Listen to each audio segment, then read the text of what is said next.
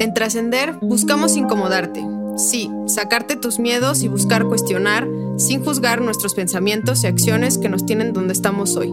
Y quizá, en ciertos aspectos de nuestra vida no nos están permitiendo ser felices y cumplir con nuestro propósito al que venimos a esta vida. En Trascender no hay buenos ni malos, solo somos, estamos y vivimos desde la base del presente. Aquí se lo hará desde la perspectiva mental y científica, desde la perspectiva del alma y el espíritu, y también para volver a un equilibrio desde la importante perspectiva emocional y psicológica. Desde el amor y con todo el amor que tenemos las tres, vamos a trascender juntos. Hola, ¿qué tal? Muy buenas tardes, amigos de Trascender. Eh, bienvenidos a su nuevo capítulo de su nuevo podcast favorito. Hoy tenemos un invitado súper especial, un gran amigo, una persona que desde que lo conocí, lo escuché, eh, eh, por ahí en los estudios me, causó una sensación de energía, de fuerza, de, alto rendimiento. Y pues bueno, no estaba muy equivocada, ¿no? Él, pues una de sus pasiones es el deporte, específicamente el fútbol, y bueno, ha tenido varios, eh, varios eventos o varias situaciones importantes dentro de este deporte que es el más famoso a nivel mundial. Argentino de 33 años. Y bueno, creo que es uno de los perfiles que más me ha llamado la atención para mezclar toda esta parte tanto del deporte de, una persona que tiene esa fuerza para cumplir las cosas y darle la vuelta a las situaciones. Sí, la verdad se me hace súper padre que ahora hayamos retomado eh, este tema del deporte, ¿no? Como que ya habíamos tenido varios perfiles distintos en los otros podcasts y faltaba alguien ya muy enfocado en el deporte. Y entonces me hace súper padre. Ya leímos un poquito de, de, su todo de su currículum y está bien interesante. Entonces va a estar muy padre poder escucharlo. ¿Cómo ves, Diana? Padrísimo. ¿Qué les puedo decir? La conexión con el ejercicio, con, con la parte física de poder expresar toda la energía a través del deporte es maravilloso y pues muchísimas gracias a todos por estar aquí, por por estar en su podcast favorito, Trascender. Pues bueno, eh, Darío es fundador de, Bambú eh, Consultoría de Alto Rendimiento, este, enfocada a dueños de empresa, eh, directivos de alto rango y deportistas elite. Él fue entrenador desde sus 16 años, es, es una persona muy dinámica y fue jefe de área de análisis del Mónaco, fue entrenador con el Villarreal eh, también estuvo en el Carpati de Ucrania y este, en Egipto. Entonces, realmente es una persona con un carácter emprendedor increíble. Eh, es, es, una persona ambiciosa en todo el mejor sentido de la palabra.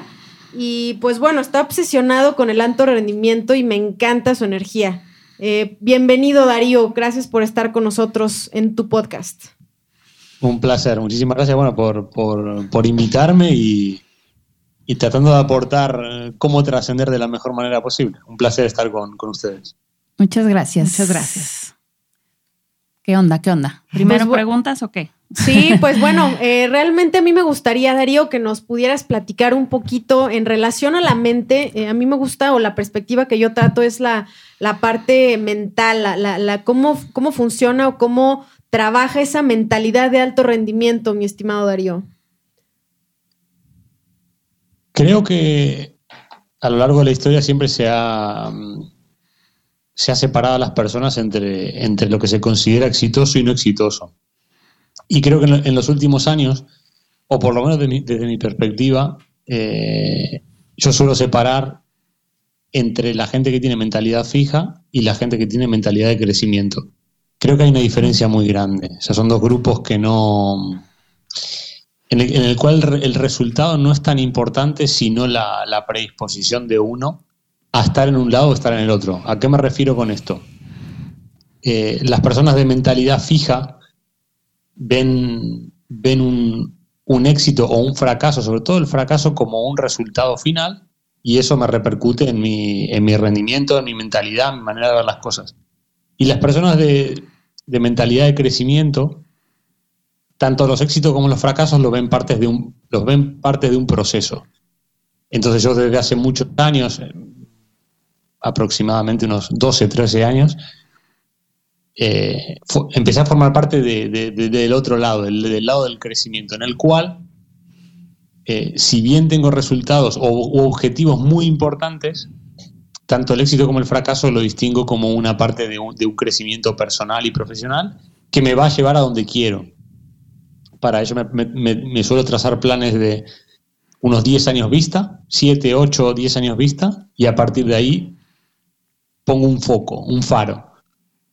Y todo lo que viva en ese, en ese camino hasta, hasta alcanzar mi gran objetivo o mis grandes objetivos en ese plazo temporal, eh, lo único que hacen al final es hacerme crecer, ponerme obstáculos, ponerme fracasos de por medio, eh, mini éxitos y sobre todo retos para, tratar de encontrar la mejor, la mejor versión de mí mismo e intentar alcanzar lo que quiero. Entonces creo que, que, eh, podría hoy separar a, dos tipos de personas en, dos grandes grupos. Personas de mentalidad fija eh, que no aceptan el fracaso, que no aceptan el error. Al final hemos sido criados en un sistema educativo, independientemente de los países, pero bueno, la generación más o menos, yo soy, del 87, eh, mi generación se ha criado en un sistema educativo en el cual eh, reprobar un examen, o sea, no aprobar un examen en el, colegio era, era, era, un fracaso absoluto y el error estaba penalizado. Y creo que tuve la, la, suerte, la gran fortuna de, luego, con el paso de los años, ir viendo que, que, el sistema me estaba defraudando a mí y no yo al sistema.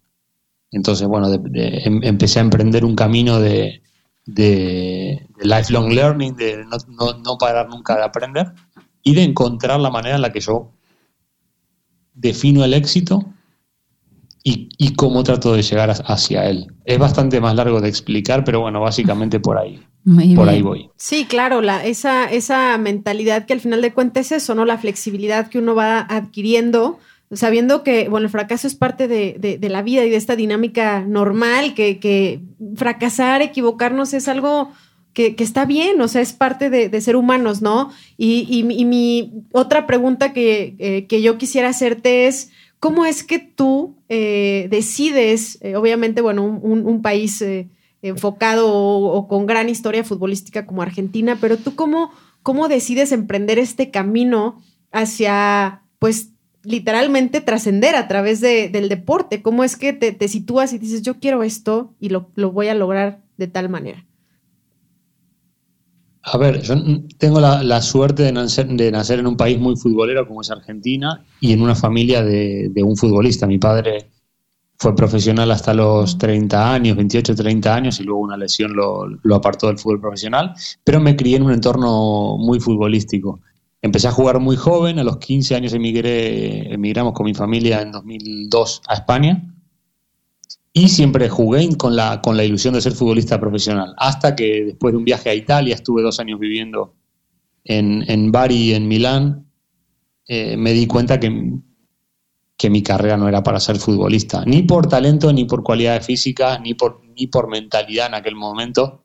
Y, el día que cumplo 20 años, tengo una, gran conversación con mi padre que me dice, que me felicita por mi cumpleaños, obviamente, y me da una de las grandes. yo creo que él no se dio cuenta, pero me dio una, una gran clave que fue: me dijo, te felicito, y te voy a decir solamente una cosa: que lo que, lo que hagas de los 20 a los 30 va a marcar el resto de tu vida y eso fue un, fue un golpe muy grande de realidad, de realidad porque no, porque yo sabía que si seguía intentando la vía de ser futbolista no, no lo iba a ser, tenía que ser sincero conmigo mismo.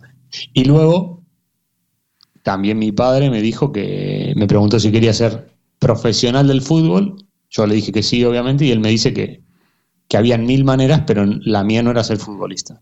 Entonces, a partir de ahí emprendo un camino de, autoaprendizaje, de mucha lectura, de buscarme, de cambiar entornos sociales, me desprendí completamente de, mi círculo de amigos, de pareja, de, todo lo que tenía. Empecé como de cero, reseté mi cabeza con 20, 20 21 años y me, y me separé de todo. Lo bueno que tenía era que, que a la vez entrenaba a niños pequeños, lo hacía como un hobby, como una manera de ganar un poco de dinero aparte de mi trabajo. Y un día leyendo El alquimista, cuando termino de leer El alquimista, me doy cuenta de que mi vocación era ser entrenador de fútbol. Pero no quería planearlo como algo muy pequeño o como algo, bueno, mm, vivo de esto con, con muy poco dinero y si me va bien, bien y si me va mal, mal. Me puse un objetivo muy grande que fue ser entrenador de primera división antes de los 30, lo cual en aquel momento era una, una utopía, porque no había manera de conectar ninguna, ninguna situación que a mí me pusiera con 30 años en primera división como entrenador principal. Y bueno, a partir de ahí tuve que diseñar un camino eh, que, en aquel momento era imposible. Y con 22, 23 años diseñé un camino y al final, bueno, lo, cuento muy rápido. a los 29 años y 4 meses debuto en Primera División de Ucrania, que en aquel momento, en 2016, es la, es la novena mejor liga de Europa. Y, debuto y, cumplo el, gran sueño de, de, ser entrenador profesional, entrenador principal profesional. Y, a su vez, lo que, lo que podría haber sido una, gran alegría, que lo fue de hecho, eh, fue un gran vacío. Porque pelear por algo que era imposible y luego conseguirlo, tan joven, era como, ok, mm, lo he conseguido y ahora qué. Entonces, fue una sensación un poco agridulce, pero también creo que fue... Eh, ahí, ahí descubrí algo muy grande, que no tenía ninguna barrera así como la, cabeza muchas veces nos juega muchas malas pasadas con, barreras, poniéndonos barreras mentales nosotros mismos, autosaboteando nuestra, nuestra capacidad. Lo más importante que descubrí, más que disfrutar de, ser entrenador de primera división y disfrutar de ese, éxito, eh, fue darme cuenta de que no tenía ningún, ningún límite. Y ahí me borré cualquier tipo de creencia limitante. Y a partir de ahí, bueno, con, altibajos en la carrera, con, muchos detalles de por medio que, bueno, que no, que, no, habría tiempo para contarlo en, este, en esta entrevista, pero bueno, tuve la oportunidad de, entre éxitos y fracasos, viajar, trabajar en siete países, eh, conocer mucha gente, pegarme muchos palos eh, y aprender y sobre todo siempre enfocado a conocerme, que era era lo más importante. Y después de esos 29 años hasta el día de hoy tuve un proceso de, aún sabiendo que no tenía ninguna barrera mental, de me tenía que volver a conocer para seguir buscando retos más grandes. Y bueno, en eso estoy ahora, estoy trabajando eh, entre España y Arabia Saudita, estoy en el lado business del fútbol, he un poco aparcado mi, mi carrera como entrenador, ahora me dedico al área de inversión, a encontrar oportunidades para inversores grandes de, de invertir dinero en el fútbol y con todo el conocimiento técnico que me dio el ser entrenador, ahora lo estoy aplicando a, que gente pueda, pueda, pueda ganar, ganar dinero a través de, invertir en este deporte. Entonces, bueno, hay un viaje de autoconocimiento constante, sigo autoconociéndome a día de hoy eh, y tratando de, de, mejorar y sobre todo de encontrar el siguiente faro, el siguiente foco, dónde poner el foco para mis 40, para mis 40, para mis 50 a mí me, da mucha paz mental el hecho de, poner, los objetivos muy, muy difíciles y a, largo plazo. Eso me lleva a intentar preguntarme de qué manera puedo mejorar cada día e intentar alcanzarlo. Después el resultado puede ser, los resultados son circunstanciales y fruto de un montón de cosas, muchas que controlamos y muchas que no controlamos. Pero el solo hecho de, de plantearte el cómo puedes ser mejor para alcanzar lo que te has propuesto a largo plazo, creo que vale la pena y te hace ser mejor persona y mejor profesional, aún con errores, aún con fracasos y aún con, éxitos. Wow, oye, eh, eh, te estoy escuchando y eh, soy Isa, te estoy escuchando y me llama mucho la atención la inteligencia emocional que tienes yo como psicóloga como que luego veo este tipo de, personajes de casos que dices, bueno, como tú dices, se conjuntaron muchos factores para que sucediera todo lo que te ha sucedido y lo que tú has logrado. Eh, y me gustaría mucho que este capítulo le llegue a muchos jóvenes, como que son historias que inspiran, ¿no? y que pueden ser un ejemplo para todos esos, como cuando tú estabas a los 15, a los 16, antes de los 20, tratando de descifrar si ibas a ser futbolista o no y todas estas encrucijadas. Eh, si tú te regresas más a tu infancia o a no sé en qué momento tú consideras, ¿cuáles consideras que sean los principales pilares, ya sean internos o externos? O sea, eh, algún apoyo externo como familiar, social y algunos factores internos que tú digas, estos elementos internos y estos externos creo que son los pilares que conformaron o que conforman toda esa perseverancia y esa visión que tienes. ¿Cuáles serían? Hay, hay varios, hay varios, podría, podría decir muchos, pero creo que hay, dos que, nos, que, no, no, vienen, no vienen de mi, de, mi conciencia, pero que yo los aproveché para impulsarme. Y el primero fue que desde muy pequeño eh, yo tenía como una especie de, digamos, de ídolo a un, a un tío que había triunfado en el, en el periodismo deportivo en Estados Unidos. Y, y yo desde niño, estoy hablando de 6, 7, 8 años, le decía a mis padres que el día que cumpliera 18, entendiendo que 18 era la libertad, eh, que me iba a vivir a Estados Unidos y que me iba a jugar a Estados Unidos y que iba a ser futbolista de Estados Unidos. No sé por qué, porque no tenía ningún tipo de noción de lo que pasaba en Estados Unidos. Pero era como algo que lo tenía dentro y no, nunca fui capaz de explicarlo. Y, también desde muy pequeño tenía la, sensación de que eh, había nacido para hacer cosas muy grandes.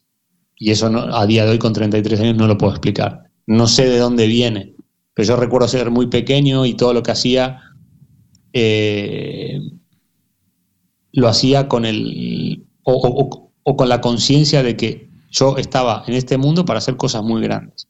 No sé por qué, sería incapaz de explicarlo. Eh, y luego, eh, sobre todo mis, padres, pero sobre todo mi madre, me dieron la, libertad de hacer o, me empujaron a pensar en grande siempre. Si bien mis padres no vienen, ya vienen de una, de, un, de, una, de la clase media baja de, Buenos Aires, siempre me dieron la mejor educación. y creo que tomaron una decisión clave emigrando a España en, el momento justo y eso me abrió muchas posibilidades. Pero además, eh, cuando yo estaba terminando el bachiller, no sé cómo será en México, pero bueno, el paso previo de, de, a la universidad, yo no veía claro qué carrera estudiar porque no me gustaba ninguna. Y en ese momento tengo una, oportunidad de ir, a, ir a jugar a Italia. Y otros padres, si yo lo comparo con, mi entorno, no lo hubiesen permitido. Y mis padres, sobre todo mi madre, fue la que me dijo, vete a Italia, da igual la, la carrera, inténtalo.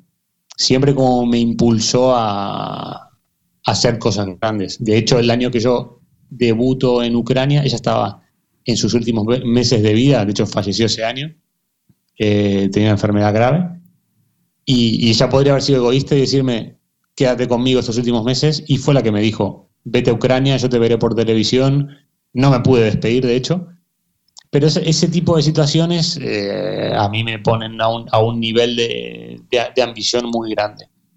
Y después creo que tuve la gran suerte de descubrir la lectura muy joven, joven, en la, época de la adolescencia, no de niño. De, empezar a leer, de empezar a entender que leer era tener conversaciones con gente que era magnífica, que, que, tenían una mentalidad que yo no tenía en aquel momento, ni que tampoco la tengo ahora, y por eso sigo, sigo siendo un, lector voraz. Eh, pero creo que esas tres, esas tres cosas, algo que no controlo como el intentar o el creer que, estaba hecho para algo grande, luego el impulso de mi familia y luego la lectura. Creo que esas tres, ese, ese, mix me puso la cabeza a, otro nivel y, es, a día de hoy todo lo que he conseguido viene a raíz de eso. Muy bien, sí, sabes que me llamó mucho la atención este tipo de cosas, ¿no? Como identificar esos factores que son determinantes para lograr lo que logramos.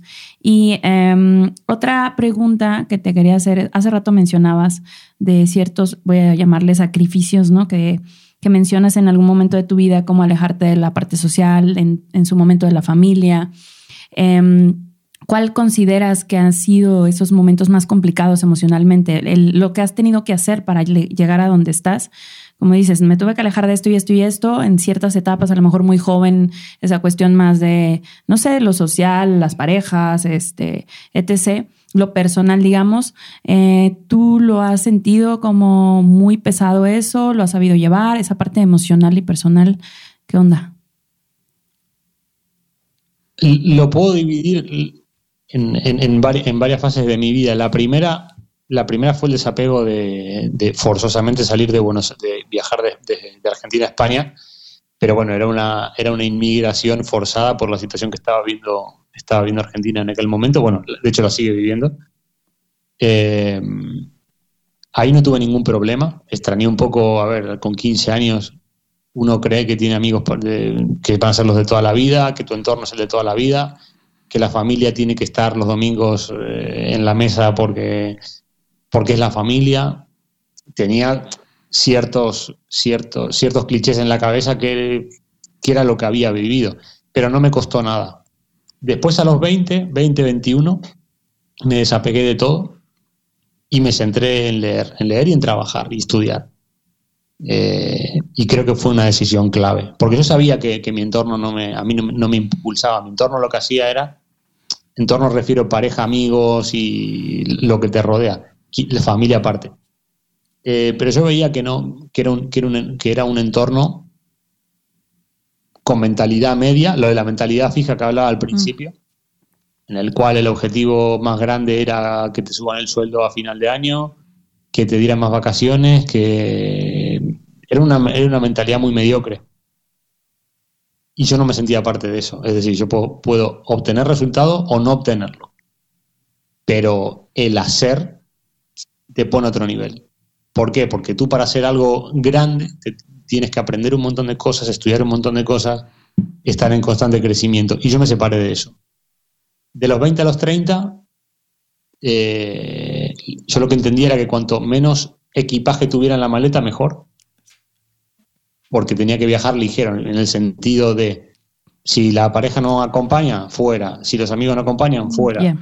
Eh, si la familia no acompaña, que en mi caso me acompañaron, pero que poniéndolo en un, hipotético caso, también fuera. Pudo ser que no. Eh, estaba estaba tan, tan obsesionado con, con, mi objetivo de ser entrenador que para mal y para bien dejé todo atrás.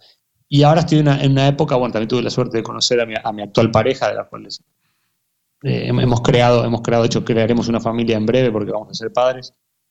Eh, ahora entiendo que el entorno, todo ese entorno que dejé atrás y todo el entorno que estoy construyendo ahora, estoy muy agradecido de, que así sea y ahora entiendo que tú para crear cosas grandes y estables en el tiempo, sí que tienes que estar acompañado. Obviamente no acompañado de cualquiera, sino del entorno favorable para ello, pero de los 20 a los 30, si tú tienes un objetivo, creo que cuanto más ligero viaje, mejor. Después ya cuando uno es más adulto, la edad igual es eh, irrelevante, pero lo cuento con mi experiencia. Que queda muy claro en, franjas de 10 años. 20, 30, viajar con la mochila vacía y ahora 30, 40, armar una estructura sólida de, familia, de un entorno de amigos. Muy poquitos, pero que uno puede levantar el teléfono y, y, hablar con ellos y preguntarle cosas y tal. Y luego un resto, obviamente, una red de networking súper amplia, pero también filtrando mucho que al final los contactos son los que te posicionan en los sitios, pero filtrando mucho. Antes era más de ir a buscar la cantidad de contactos, hoy no. De hecho, trato mucho de hablar por teléfono, trato mucho de evitar conversaciones que no me lleven a ningún sitio, eh, trato mucho de evitar gente que no me va a aportar absolutamente nada y que solamente quiere un beneficio propio. Pero bueno, son cosas que, que, hay que ir madurando con el tiempo y bueno, y quizás si tenemos esta conversación dentro de siete años, la respuesta es otra, pero a día de hoy es esta. Eh, muy bien. Sí, fíjate que es súper interesante esto que hablas del desapego, ¿no? Eh, yo creo que eso también viene, o por lo que me cuentas, mucho de tu familia, que no tuviste unos padres como podríamos llamar castrantes, que te limitan, sino unos padres que te impulsan, que no te van, no por retenerte, desde ahí yo creo que tú aprendiste el desapego. Mm, en, como mencionaste, no te retuvieron por ninguna razón, fue al contrario, ¿no? El que desde pequeño fuiste impulsado y en tu juventud tú te diste cuenta y dijiste, no, ahorita y quien no me esté aportando y en su momento llegarán las personas correctas en el momento correcto y ahora muchas felicidades con, con lo de la familia. Entonces llegan en el momento en que justo ya estás listo para, para formar esa, como ese cimiento o esa base, pero Está súper interesante cómo fuiste desarrollando tu vida para que ahora en estos 33 años ya estés eh, haciendo toda esta base y cimientos. Muchas, muchas felicidades. Felicidades, Darío, eh, por, por, por, tu familia, por tu, bueno, por tu mentalidad, evidentemente. Y, me quedo eh, en, esta, en este bloque al menos con, con esa frase de viajar lo más ligero posible. Creo que es algo que obviamente a ciertas edades pesa más que en otras, pero es importante eh, volverlo a mencionar y decir, esa maleta, mientras más ligera, más, más rápido puedes, puedes eh, trasladarte de un lado a otro y ser más flexible, ¿no? Sí, me encantó. Bueno, soy Diana, igual es esa maleta, dejarlo, el fluir, el confiar en ti mismo.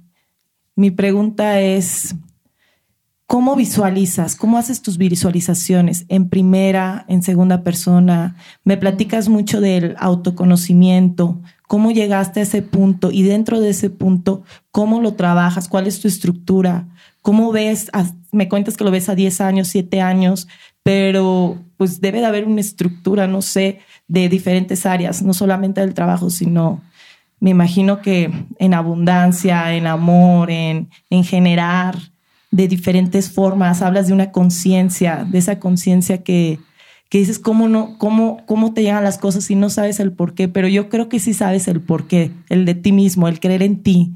¿Nos puedes platicar un poquito de esa estructura para que lo puedas compartir y las personas puedan también entender? Porque me imagino, bueno, todo el mundo es diferente, pero tienes demasiada energía y esa energía, ¿cómo la canalizas?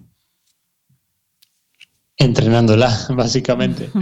Eh, al principio era un poco, pensaba que era casualidad cuando, cuando era más pequeño, me imaginaba cosas que querían que pasaban, que, que pasaran y pasaban, cosas muy pequeñitas, pero luego con el tiempo dije, bueno, a ver si esto, si esto pasa a nivel muy pequeño, lo tengo que llevar a grande. Y hoy, si lo tengo que decir a nivel de práctica, hoy yo podría definir mis 40 años en tres fotos que yo me imagino. A nivel laboral, a nivel personal, a nivel familiar, a nivel económico, a nivel de estilo de vida, a nivel salud, a nivel eh, de viajes. Eh, hoy, cuando yo me, centro en o tengo que tomar algún tipo de decisión que me va a marcar si estoy en el camino correcto o no, cara lo que quiero conseguir con 40 años, miro esas tres fotos, fotos imaginarias, cierro los ojos, me, me enfoco en esas tres fotos y digo, voy por el camino, ¿este es el camino que quiero tomar, sí o no? y se hace bastante más fácil, pero al final es un tema que sale en todos los libros y lo puedes ver en cualquier sitio, que hoy cualquier persona sale y te dice, hay que visualizar. Yo no sé con qué grado de autoridad lo dirán, pero en mi, en mi caso eh, funciona mucho. Trato, trato no, agradezco cada día, y eso que no, soy creyente a nivel de, no creo en ninguna religión, eh, pero sí que cuando me levanto agradezco agradezco por todo lo que tengo, por la gente que me rodea, por mis relaciones, por el trabajo, por donde vivo. Eh, y, trato de ser muy vehemente en, en, la visualización de situaciones muy concretas que quiero vivir. Y las hago.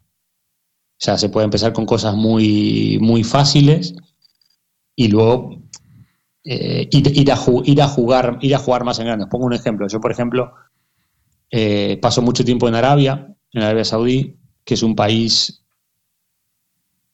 que hay muchas menos libertades que las que, las que puede haber en Europa. Entonces, os pongo un ejemplo. Muchas veces cuando estoy en, Arabia, lo que hago es eh, imaginarme que estoy en un restaurante enfrente del mar, que en el, en el sitio donde quiero estar, con las personas con las que quiero estar, tomándome una cerveza que en Arabia es prácticamente imposible, porque el alcohol está prohibido, y son ejemplos muy pequeñitos. Pero al ser muy pequeñitos luego son muy fáciles de cumplir. Entonces luego lo que hago es cuando llego a, España, voy al directamente voy al sitio al que quiero, con la gente que quiero, y cumplo eso. Entonces empieza a haber una conexión muy fuerte, porque cuando estás ahí, estás en el momento en el que tú quieres llegar, estás ahí, es, ¿te acuerdas cuando hace un mes tú estabas deseando que llegue este momento? Bueno, ya lo has cumplido. Eso es un ejemplo muy cotidiano y muy pequeño y muy fácil de hacer. Ahora, eso es extrapolable a, a objetivos más grandes. Y a partir de ahí, cuando uno, o en mi caso, cuando cierro los ojos, visualizo exactamente las situaciones que quiero vivir, no sé si esos momentos llegarán, porque al final es a, muy largo plazo. Tuve la suerte de que me pasaran los de largo plazo, pero ahora en el futuro nunca, nunca se sabe pero lo que activan es un, motor de acción. Eh, y que creo que es imparable, o sea, que no tiene, no tiene ningún límite. Cuando uno visualiza a tan largo plazo objetivos tan grandes, activa un motor, motor de acción en el cual ningún esfuerzo es suficiente. Por ejemplo, hay días que me voy a acostar a las 3 de la mañana, a las 4, a las 5, a la 1, o, no, o directamente sigo despierto y no me doy ni cuenta. Porque, porque es, es, un motor, no es algo que yo lo haga, lo haga adrede. Claro. Si tengo, que, si tengo que terminar algo a nivel de trabajo o me quiero quedar estudiando o me quiero quedar viendo vídeos de algo que quiero aprender, no hay límites. No hay límites, a ver, siempre y cuando no afecte la salud, y muchas, y muchas veces a mí me ha afectado en el sentido de perder, sobre todo perder peso, estrés, eh, pero mientras uno maneje esos límites de la mejor manera posible, creo que cuando tú visualizas, ah, estás tocando un botón muy poderoso. ¿Cuándo viene el problema? Cuando tú no sabes que realmente lo quieres. ese, es el gran problema. Y nosotros en, en, Bambú, en la consultoría que tenemos, eh, uno de los grandes retos es que los clientes definan eh, qué es el éxito para ellos. O sea, sin entrar en temas de, pues la gente lo suele relacionar al tema del dinero y al tema de que, claro, como quieres ser exitoso, eres ambicioso y quieres tener más dinero y te cagas en el resto y que no, y que no, no, tiene nada que ver con eso. Yo quiero que, lo, que, que nuestros clientes, que, nuestros, que la gente que, que, confía en nosotros, cierre los ojos y diga, mi éxito es irme a vivir a la montaña con esta persona, en este contexto, con mi familia, trabajar de esto, hacer esto, levantarme y hacer esto. Y es muy complicado. Y nosotros tenemos varias maneras de hacerlo llegar, pero es, es de las cosas más difíciles que incluso en gente, entre comillas, de éxito, que les va bien, que tienen buenos trabajos, buenas empresas, facturan mucha pasta, tienen tiempo libre, eh, les cuesta mucho. Entonces creo que yo al tener muy, muy bien definido el éxito, de hecho hoy estoy trabajando en mi éxito de los 40-50 y en el de la muerte, es decir, para, para, para, saber cómo quiero ser recordado, que todavía no lo sé, eh, es muy potente, eso activa motores que no, que no, que no tienen freno, que no tienen límites y creo que esa es la mejor manera, empezar visualizando muy pequeñito en cosas que tú seas capaz de cumplir y que las valores, como irte a comer a algún sitio, y, que luego a partir de ahí digas, mira, soy capaz de hacerlo. Parece tontería, pero bueno, a mí me, a mí me, funciona perfectamente. Hermoso, pues muchísimas gracias, porque como dicen, no dijiste dos claves para mí, que es el agradecer, el agradecer de estar vivo, que creo que es todo y el disfrutar la vida. Haces la fusión de todo. Eso es el éxito. Muchas gracias. Gracias, Darío. Pues creo que es importante, salvo que, quieran eh, comentar algo más eh, aquí, Isa o, Diana, que a mí me gustaría que nos dejaras un último, una última enseñanza. Eh, yo personalmente nos conocemos, incluso he estado también en, en, tu podcast, gracias por invitarme también. Y, me gustaría saber qué opinas primero, son, son dos fases, qué opinas y, qué, y cómo superas o cómo te ayuda la, parte del fracaso, que creo que es algo que es un tabú importante para el cumplimiento de cualquier meta, y dejarnos una enseñanza o una frase o, un, este, cualquier eh, cuestión que tú nos quieras dejar al final o que le quieras transmitir a, a las personas que nos están escuchando eh, de esta parte de trascender, eh, obviamente no solamente a través del deporte, pero así tú como persona, tú que te estás dedicando al deporte, eh, ¿cómo trasciendes o cómo has trascendido y, qué mensaje le dejas a estas personas? Darío. A ver, la primera con, respecto al fracaso es muy simple. hay que dejar de entender, o por lo menos desde mi punto de vista, hay que dejar de entender el fracaso como un resultado final. Mm y entenderlo como parte de un proceso. Creo que es la manera más simple de explicarlo. Eh,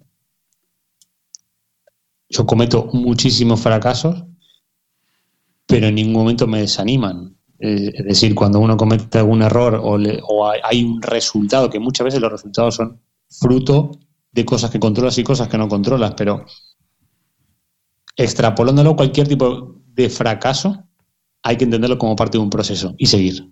Es que no hay más, no, no hay más. La manera, yo creo que es más importante la manera en la cual uno lo interpreta que realmente lo que es.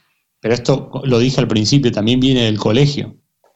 Tú si no sacabas más de 5 o más de 7 y tal, fracaso. Y se penalizaba el error. Y lo que nadie nos dijo es que el error es de las cosas más importantes que tenemos, que, tenemos, porque si no cometiéramos errores no sabríamos cuál es el siguiente nivel. Entonces, eso por un lado. Y con respecto a la segunda pregunta, creo que no, estoy en condiciones de, dar ninguna lección, pero sí, sí, una, sí una reflexión y algo que nos puede ayudar. Y lo, y lo dije en la, en la anterior respuesta. Creo que es importantísimo y muy útil que definamos nuestro éxito. Y lo, lo definamos en un marco temporal. 10 años, por ejemplo, o 5 años, por ejemplo. Porque cuando uno habla de éxito, se quita la presión de que solamente sean resultados económicos o laborales, sino que uno dentro del éxito valora lo que consigue a nivel económico, a nivel laboral, pero también dónde vive, con quién, cómo, en qué contexto, eh, con quién se relaciona, con quién no. Y ahí se empiezan a bajar un montón de cosas que yo recomiendo escribirlas, eh, y se empiezan a bajar un montón de cosas que van saliendo y que quizá nosotros ni las contemplamos.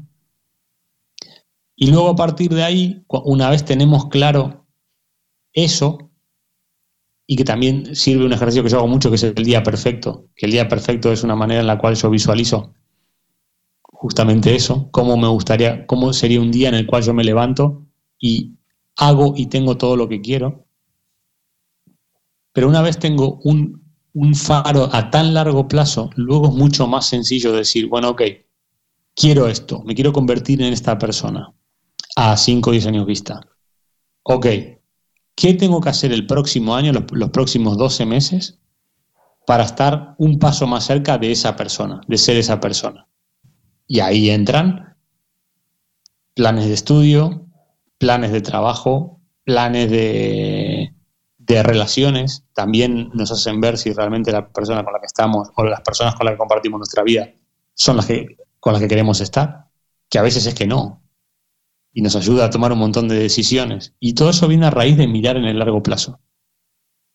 Creo que es una, creo que es una manera muy potente de ordenarnos. Que luego el objetivo, que esto pasa mucho, me dicen Darío, ¿y qué pasa si mañana la vida te lleva a que tú quieras otra cosa?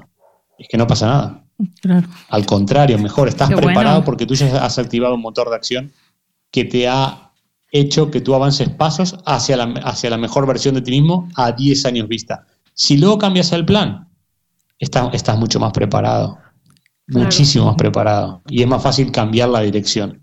Yo, por ejemplo, hoy tengo muy claro mis 40, pero también estoy, muy preparado que si mañana mi orden de prioridades cambia, cambiar ¿Por qué? Porque al final, cada día que me levanto, estoy haciendo algo con el fin de ser la persona que quiero ser dentro de 10 años. Y si cambio los objetivos, no pasa nada. aprendo otras cosas. Y eso me, me ayuda a vivir, sobre todo, en paz y a dormir tranquilo. Súper bien. Fíjate que vuelvo a retomar eso que dices, ¿no? La parte de la subjetividad del éxito. Yo creo que a partir de ahí, de que cada persona se pregunte, para mí, ¿qué es el éxito?